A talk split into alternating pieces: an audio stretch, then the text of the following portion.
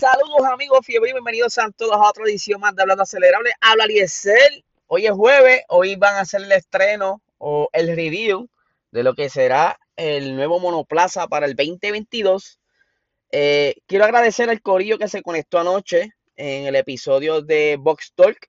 Eh, como saben, el domingo tuvimos varios problemas para conectarnos, así que lo hicimos el día de ayer eh, para poder terminar los temas que teníamos pendientes y justamente eh, uno de los temas que voy a estar hablando ahora, que ya lo leyeron en el título, tiene que ver con algo que hablamos ayer y con algo que yo llevo diciendo hace mucho tiempo. Y es que Lawrence Stroll, wow, me salió bien ahí, bien raro ese nombre ahí pronunciarlo. Anyway, Lawrence Stroll, este, sabemos que es un hombre bien ambicioso, con muchos planes en su mente y muchos de ellos ya los ha concretado.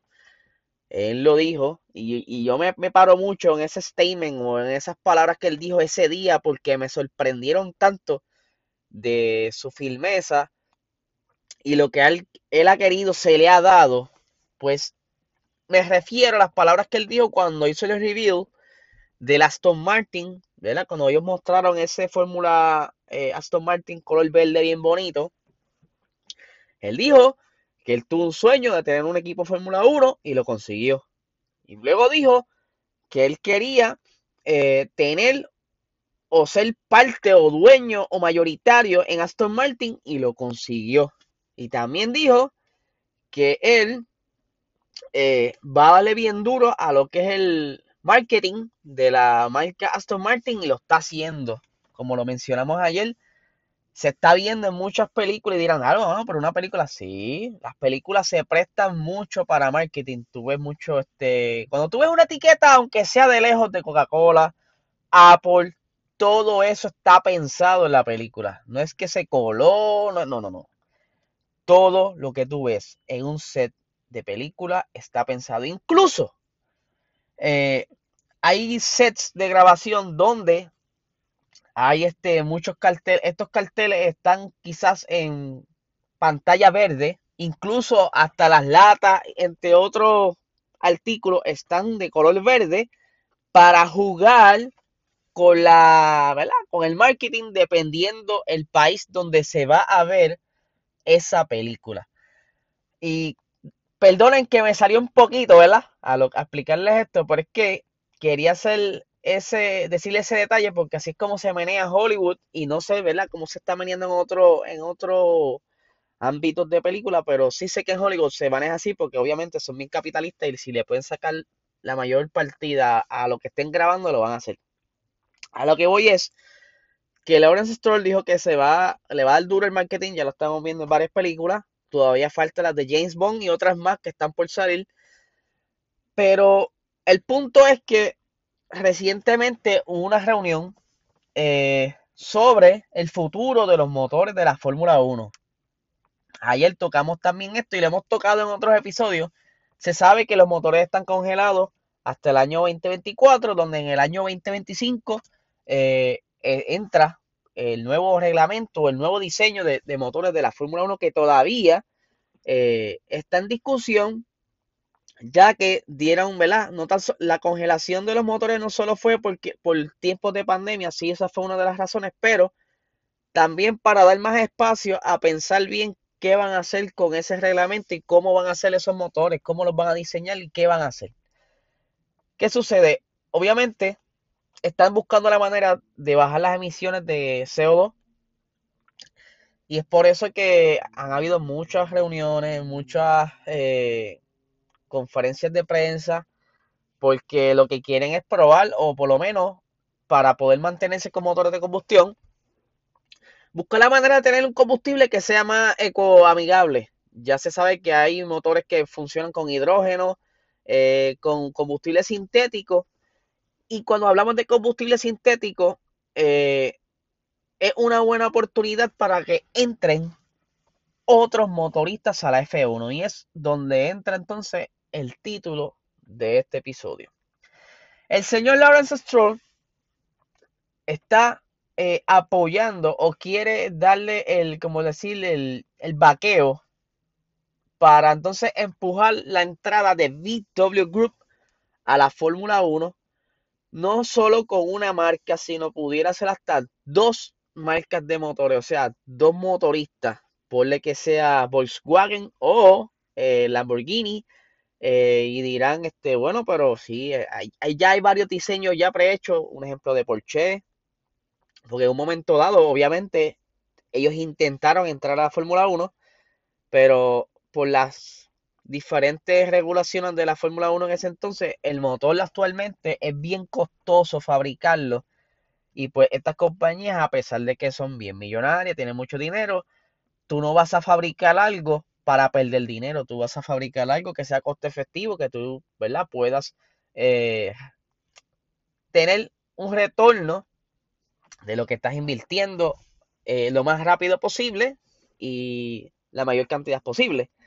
Es por eso que con el nuevo reglamento que están trabajando, porque yo entiendo que todavía está abierto, no, no han cerrado capítulo ahí, eh, el motor va a ser mucho más económico fabricarlo haciéndolo atractivo a todas estas compañías como VW Group. Y me da bien mucha curiosidad porque cuando está el Stroll en la, en la ecuación, yo digo, mano, ya esto está casi a, punto de caramelo. O sea, es cuestión de tiempo de que digan, mira, para el 2025 VW Group va a tirar uno o dos motores porque este señor es como... Es como este nene chiquito que, que... Como un Kiko de la vida. ¿Sabes? ¿Te acuerdan de Kiko, del Chavo del 8? Que, el Chavo tenía eh, un, cajito y él venía con un cajito mejor o lo lograba. Lo que él quería lo sacaba donde no lo tuviera. Yo veo a Lawrence Stroll así. Ese señor, eh, de cierta manera, y eso está cool, porque pues eso quizás es una motivación para él, pero lo que él quiere hacer se le da o busca la manera que se le dé.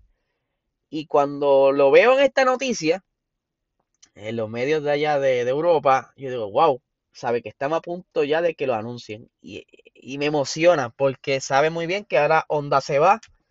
Eh, Red Bull compró la propiedad intelectual de lo que es el motor Honda. Eh, aunque sabemos que Red Bull pues va a contratar a muchos de los empleados Honda. Honda se retira, pero se queda, el conocimiento se queda. No es que van a empezar a experimentar, a, jugar con pistones y bielas allí. No, no, no. Ellos, ellos ya, ¿verdad? Están.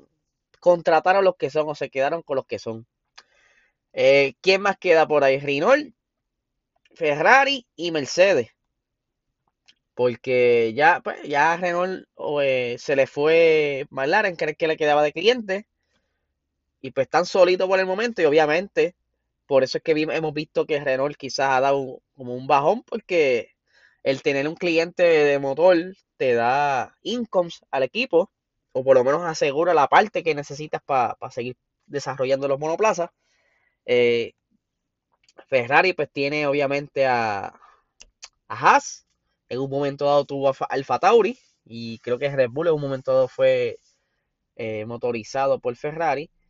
Pero entonces, ¿qué va a pasar? Lawrence Stroll va a meter de verdad esa cuchara hasta el ñame para poder conseguir lo que muchos quizás quieren, es tener ¿verdad? variedad de motores, porque ahora mismo, si ponemos a ver casi toda la parrilla en Mercedes, tú tienes a McLaren Mercedes, tú tienes a William Mercedes, tú tienes a, a quién más por ahí, ¿sabes? Ah, Aston Martin Mercedes, estamos viendo como quien dice, eh, una competencia entre Mercedes con la simple eh, diferencia, la aerodinámica pero queremos entonces que sea más diverso y eso pues trae más fanáticos. O sea, yo sé que si VW Group entra con cualquiera de sus motores, va a traer más fanaticada, este, se va a poner más interesante el espectáculo de la Fórmula 1. Eh, hay que ver, de verdad que me tiene bien curioso eso. Y para final, finalizar, disculpen, quería dar un detalle bien curioso que vi de una noticia de Ferrari y es donde Charles Leclerc dice que le haría feliz el que Ferrari se olvide de estar batallando por la tercera posición en el campeonato constructor y se enfoque full en el 2022. Él dice que ya con lo que tienen al momento es suficiente para por lo menos pelear por puntos eh, porque él quiere que el año, el carro del año que viene sea un carrazo. O sea, él quiere volver a, tener las experiencias que tuvo en el 2019 con ese monoplaza Ferrari que de verdad era una bala. Y, yo creo que él extraña esa sensación de estar ganando poles constantemente, de estar peleándose esa primera posición, ¿sabe? Y es por eso que yo, a mi pensar, él está pidiendo a la Ferrari que por favor se enfoque en el 2022 y que deje de estar peleando por la tercera plaza este año. Bastante interesante lo que está saliendo hoy y lo que va a salir más tarde. Y discúlpeme que me he extendido quizá en el horario, pero es que es emocionante todo lo que está sucediendo en estos días y más en un día como hoy, que quizás surgirán muchas preguntas, surgirán este nuevas revelaciones, no sé, porque todavía falta que muestre el monoplaza para que quizás otra escudería diga, mira, mano, este, sí, vamos a hacer eso, esto, esto, esto. Sé que hoy va a haber bastante información corriendo en las redes, así que gente, que tengan un excelente día.